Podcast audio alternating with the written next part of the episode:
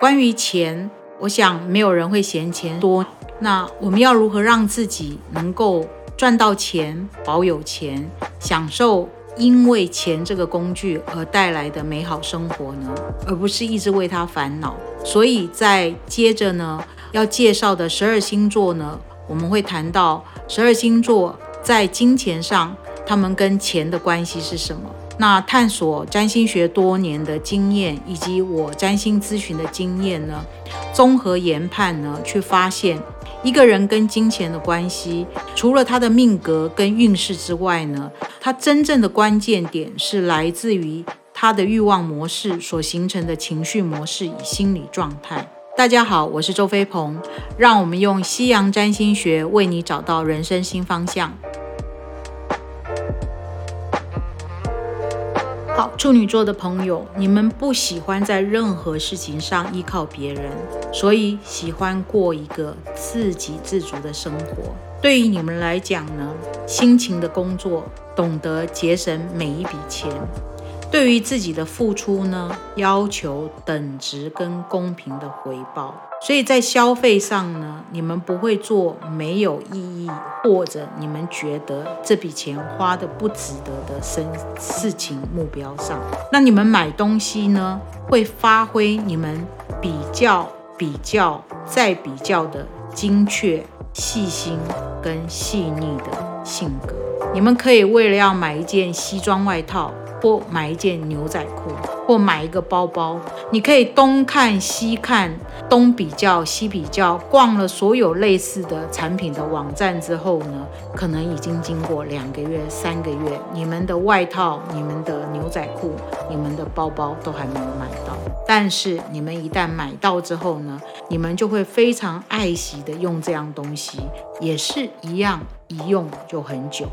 所以呢，你们会用。鉴赏跟欣赏的眼光去买每一个东西，仔细的计算每一笔的交易的实用性、功能性、实际性、美学去买东西，所以知道自己要什么，对于物品的价格与价值之间的分析和研究，因此在购买东西时，知道如何讨价还价，直到。买到心中设定的公平交易，才会掏出口袋的钱。但是你们买东西的这种状况，如果别人不理解你们，真的会觉得很受不了你们。只不过买一个牛仔裤，或者吃一碗卤肉饭，你也要跟别人讲。这碗卤肉饭卖二十块，太不值得了。以它的味道跟品质，他还敢卖二十块，身边的人会觉得你疯了吗？只不过二十块，不要误会，你们真的不是小气，你们只是对于再度的强调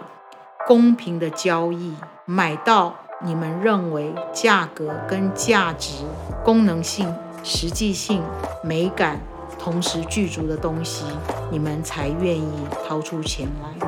当然，你们这么理性的去消费，一段时间之后，你们会去到另外一个极端，去放纵你们的欲望，可能会做出在平常理性的状况你们不会做的那样的消费。当然，独立自主、保有个人隐私的性格，甚少人，很少人会发现。你们这个面貌，那关于在投资理财上呢？你们呢在投资上呢，避免二手、三手间接得来的资料或干扰，例如网络、报纸、媒体这样子的二手、三手间接的资料，你们根本不会当做你们的参考坐标，甚至你们边看的时候还边跟这些讯息吐槽。简直是在逻辑上不通，干嘛啊报道新闻、报道股市投资新闻是跟报道武侠小说一样吗？类似是这样子的冷嘲热讽。所以你们在投资的研究上呢，一定会亲力亲为。对于在混乱的市场的状况，你们可以用你们理性、具有逻辑的头脑呢，去加以分析跟组合。你们会察觉到很维系，已经到足以摧毁这个企企业的基本面的瑕疵，所以呢，你们擅长利用手边的收集而来的，尽可能收集而来的第一手的资料，跟研究企业的基本面，组织起来的面貌呢，来设计出属于你们独特有效的投资策略。对于你们而言，快速行动是不可靠的，一定要研究到在自己可以预测的范围内。进行股票的交易，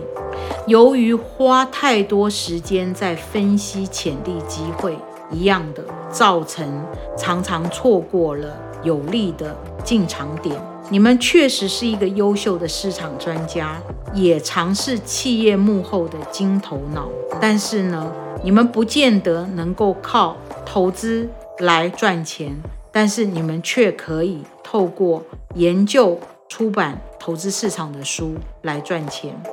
如何和金钱建立好朋友的关系呢？对于处女座的你们而言，那周围的人或是社会上因为贪婪而发生滥用金钱的各种丑闻、犯罪事件，让你们常常对钱有负面的看法，